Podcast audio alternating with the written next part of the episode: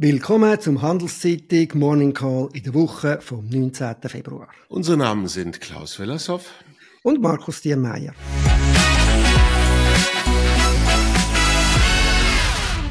Wie immer geben wir Ihnen einen Überblick über die wichtigsten Daten und Entwicklungen. Guten Morgen, Klaus. Was Guten ist dir aufgefallen Markus. in der letzten Woche? Ja, ökonomisch relativ viel und äh, auch ziemlich spannend und viel davon hat mit der Inflation zu tun. Also beginnen wir gerade dort. Äh, anfangs der Woche gab es die Schweizer Inflation und das gab gute Nachrichten. 1,3 Prozent im Januar nach 1,7.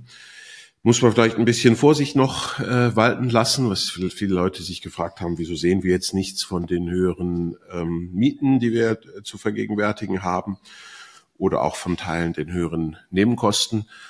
Das kommt im Januar nicht in den Konsumentenpreis. Das wird nur einmal im Quartal erhoben, immer im zweiten Monat. Also das werden wir im nächsten Monat werden wir ein bisschen einen Aufschlag da erleben.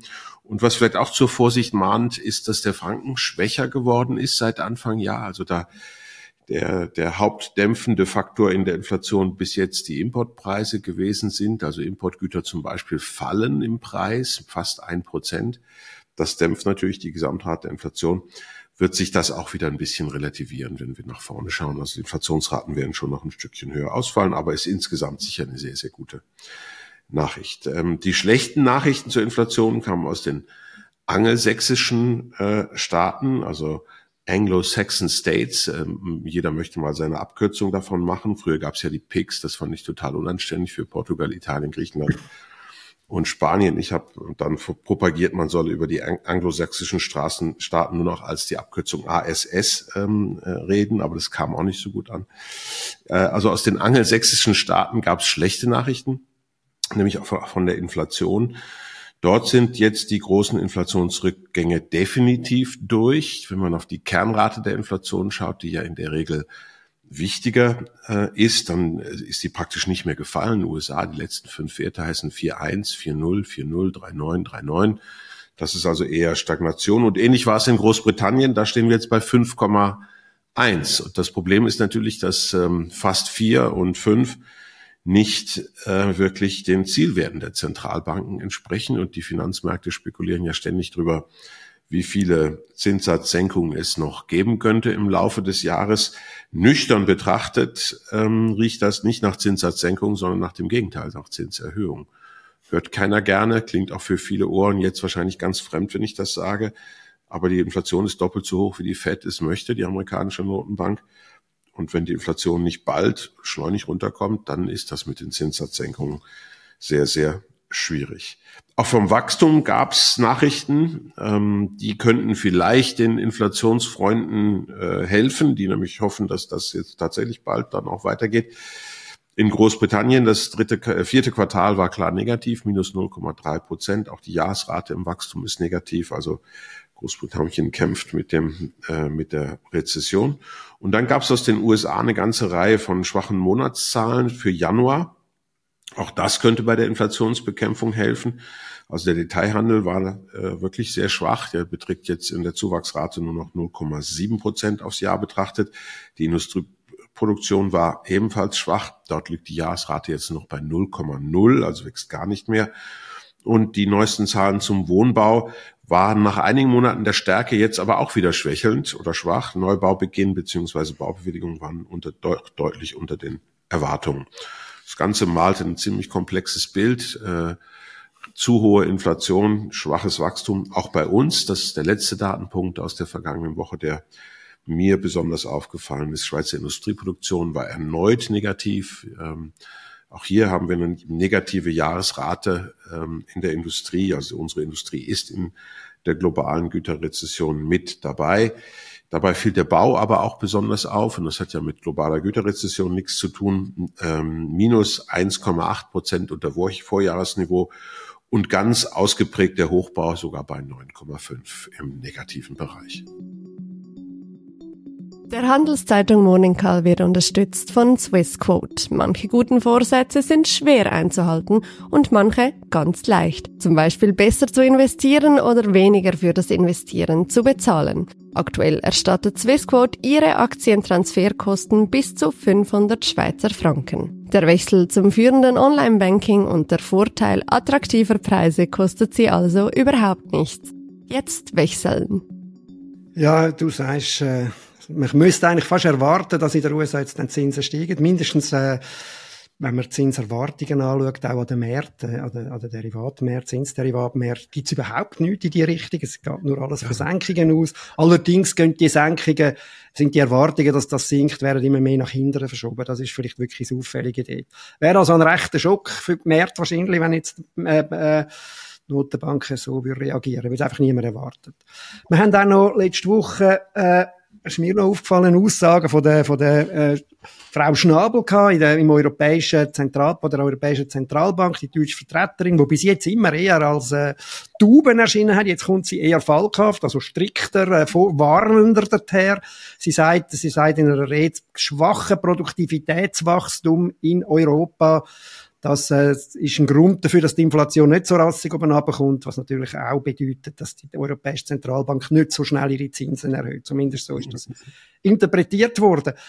Interessanterweise ist letzte Woche dann noch eine andere Meldung gekommen, die da fast ein bisschen im Zusammenhang steht. Es ist nämlich gemeldet worden, Deutschland überholt Japan als die drittgrößte Volkswirtschaft der Welt. Das, die Frage ist dort, was das jetzt eigentlich besagt und was nicht. Und ich würde sagen, da muss man schaurig aufpassen. Nein. Weil, äh, das heisst ja nicht, dass Deutschland stark ist. Ganz im Gegenteil, es ist schwach. Der Grund liegt eigentlich hauptsächlich am, an der Schwäche vom Yen, weil in Dollar gemessen, die, die, die ähm, in Dollar gemessen Japan zurückgefallen ist. Aber auch Japan ist eher schwach unterwegs, wenn man konjunkturell anschaut. Also gar niemand ist da am Gewinnen. Abgesehen von dem hat der Rangfolge, weil es die grösste oder zweitgrößte oder drittgrößte Volkswirtschaft ist, ökonomisch so gut wie überhaupt keine Bedeutung. Wie gesagt, beide eher schwach unterwegs. Ja, Yen hat, der Yen hat sich halbiert in den letzten zehn Jahren. Und wenn man das im Wechselkurs, dem täglichen, diesem Wechselkurs äh, misst, halbiert sich halt die Wirtschaftsleistung. Aber das äh, ist rein rechnerisch. Da stehen heute mehr Fabriken als vor zehn Jahren. Und ähm, mhm. die Produktivität in Japan übrigens hat sich blendend entwickelt, weswegen sie im Pro-Kopf-Einkommen tatsächlich Fortschritte machen konnten, obwohl ja die Demografie dort noch viel schwieriger ist als bei uns. Genau. Ganz im Gegenteil eben zu Europa, was mhm. Produktivität betrifft. Aber konjunkturell sind sie auch im Moment schwach unterwegs, Japan. Gehen wir zu den Unternehmen äh, in der Schweiz letzte Woche. Da sind zwei SMI-Unternehmen unterwegs gewesen. Das ist Swissri und Sika gewesen. Swissri der Rückversicherungskonzern und Sika Bauchemiekonzern.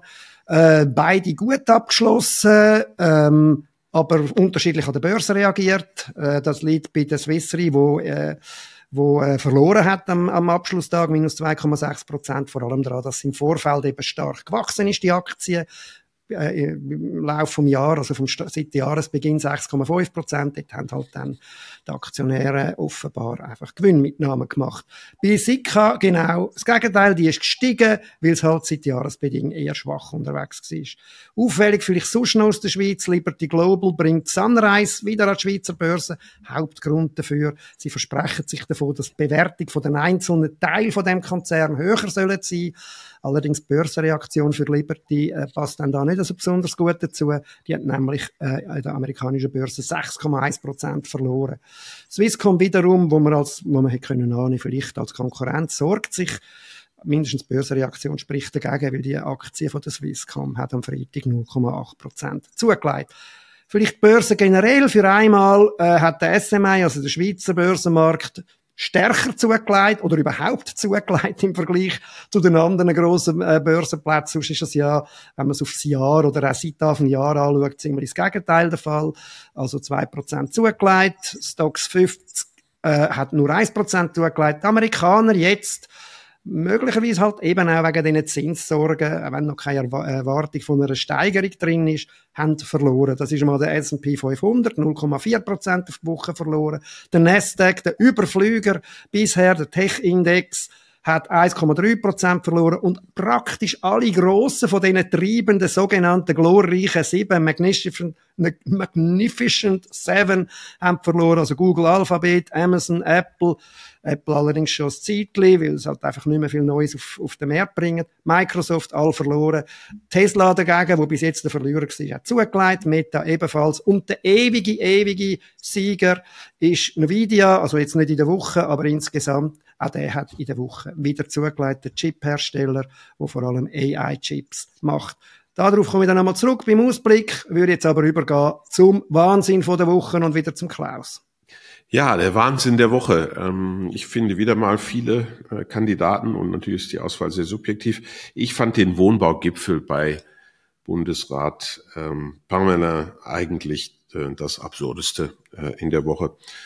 Ich glaube, wir können ja sagen, dass dieses Problem, dass wir nicht genug Wohnungen haben oder dass sie sehr teuer sind, ähm, dass das wirklich ein komplexes Problem ist und niemand kann da ganz einfache Lösungen versprechen oder auch erwarten. Interessant ist, glaube ich, für den Analysten oder den Ökonomen, äh, dass die, das Verständnis dieser Komplexität mittlerweile sehr, sehr hoch ist. Also wir, wir kennen die verschiedenen Faktoren, die da eine maßgebliche Rolle äh, spielen, sehr, sehr gut. Und, und wenn man das genau sich anschaut, dann sind 95 Prozent der Gründe, warum Wohnen so teuer ist in der Schweiz ähm, und warum wir so wenige neu gebaute Wohnungen aktuell haben, die Folge von politischen Entscheidungen. Also das ist nicht irgendwie vom Gott gefallen, von dem Himmel gefallen und der Gott hat gesagt, es soll wenig Wohnung geben. Es sind auch nicht die bösen Kapitalisten, sondern es ist ganz einfach erklärbar. Und das hat zu tun mit den vielen Regeln und mit den vielen Entscheiden, die in irgendeiner Form direkt oder indirekt auf den Wohnbau ähm, einfließen. Und ähm, ich glaube, man kann es wirklich auf den Punkt bringen, unsere Wohnungsknappheit ist mit Ausnahme der Tatsache, dass unsere Landesfläche begrenzt ist. Natürlich, da hat es halt Grenzen und auf der anderen Seite fängt Italien an oder Frankreich oder Österreich oder Deutschland oder Liechtenstein. Mit Ausnahme dieser Tatsache ist sie durch die Politik gemacht. Punkt. Es sind tausend verschiedene Entscheidungen gefallen, die in irgendeiner Form das Bauen auf jeden Fall teuer gemacht haben oder das Wohnen attraktiver. Und was macht dann die Politik an so einem Gipfel? Sie berät, die Linke kommt mit dem raus, was sie immer äh, dann sagt. Sie will noch mehr regulieren, obwohl das mit dem Regulieren ja offensichtlich nicht geklappt hat. Und äh, der Wohnungsmarkt, der wahrscheinlich meist regulierte Markt, neben, neben den Medikamenten vielleicht, äh, ist, den wir in der Volkswirtschaft haben. Sie will noch mehr regulieren. Und was machen die Bürgerlichen? Genau gar nichts. Und das halte ich für absolut absurd. Also das hat das Potenzial zum Wahnsinn des Jahres oder vielleicht noch mehr. Hier haben wir ein krasses Politikversagen. Die Politik kriegt das vordekliniert an einem solchen Gipfel und findet sich nicht, ähm, kann sich nicht dazu durchringen, irgendetwas auch nur zu verbessern. Der Handelszeitung Call wird unterstützt von Swissquote. Manche guten Vorsätze sind schwer einzuhalten und manche ganz leicht. Zum Beispiel besser zu investieren oder weniger für das Investieren zu bezahlen. Aktuell erstattet Swissquote ihre Aktientransferkosten bis zu 500 Schweizer Franken. Der Wechsel zum führenden Online-Banking und der Vorteil attraktiver Preise kostet sie also überhaupt nichts. Jetzt wechseln. Absolut. Das ist, der, das ist ein Wahnsinn von der Woche und eben, wie du sagst, darüber aus. Äh, dann macht man einen Gipfel und es kommt eigentlich gar nicht dabei raus, außer der warme Luft. Mein Wahnsinn von der Woche, ein anderes Thema, betrifft jetzt, ist näher an der, an der Unternehmenswelt in der Schweiz. Das ist Temenos, der Bankensoftware. Das Bankensoftwareunternehmen mit etwa rund 7000 Beschäftigten äh, weltweit, einem Umsatz von knapp einer Milliarde, ist am Donnerstag durch einen Angriff von Hindenburg sehr äh, in die Schlagzeilen geraten. Hindenburg ist ein so Shortseller, das heißt äh, ein Unternehmen, wo auf sinkende Aktienkurs setzt und deshalb natürlich gern irgendwelche Daten von Unternehmen anschauen und dann gehen untersuchen, ob da irgendetwas faul könnte sein und das dann natürlich prominent rauslässt in der Hoffnung, dass der Aktienkurs fällt. Bekannt worden, wir haben schon mal darüber geredet, ist es letzte Jahr gewesen, wo, der, wo Hindenburg äh, entsprechend gegen den Adani-Konzern, den indischen Adani-Konzern vorgegangen ist. Was sind die Vorwürfe? Äh, äh, Hindenburg sagt, äh, Demenos hätte Doschen durch ein unechtes Geschäft, sogenannte Roundtrip-Einnahmen. Zum es einfach machen, man hätte Software an einer amerikanischen Bank verkauft, während man ihr praktisch auch das Geld dazu, dafür zur Verfügung gestellt hat. Äh, weitere Täuschungen sind, äh, wirft, äh, wirft Temenos vor, was dann war, am Schluss stimmt oder nicht, wissen wir nicht. Temenos bestreitet das auf jeden Fall. Äh, der, Hindenburg wiederum beruft sich auf Ex-Mitarbeiter, die etwas gesagt haben, 25. Zumindest, wenn man schaut, wie die Aktie reagiert hat, könnte die Rechnung zumindest vorerst äh, für, äh, für Hindenburg aufgegangen sein. Die hat auf die Woche fast ein Drittel an Wert verloren, am Donnerstag allein auch etwa in diesem Ausmaß. Äh, äh, 28,2 Prozent, am Freitag nochmal fast 5 Prozent. Ähm, was dann am Schluss dabei rauskommt, werden wir sehen. Ähm, auch was die Anwaltskosten allenfalls werden sie für, für, äh, auch für ähm, Hindenburg ich glaube, auffallend für mich und ein bisschen der Wahnsinn von der Woche, die Analysten sind vollkommen überrascht worden. Revisionsgesellschaft PwC wäre dann da auch noch betroffen, wo das Unternehmen seit rund 20 Jahren beaufsichtigt. Ja, und was auch noch ein bisschen Schlagzeilen gemacht hat, ist, dass der Herr Martin Ebner einen Anteil von 13 Prozent hat, der ja selber ein sehr aktiver Investor ist. Also von dort her, äh, die Geschichte ist natürlich noch offen. Wir wissen nicht, wie es gut, wie es ausgeht ähm, dass es, dass es der total Untergang nicht in diesen, in diesen, äh, in diesen Aussagen von Hindenburg zu erwarten ist, zeigt, dass der Aktienkurs zwar stark eingebrochen ist, jetzt aber nicht gerade irgendwie für einen Untergang vom Unternehmen steht.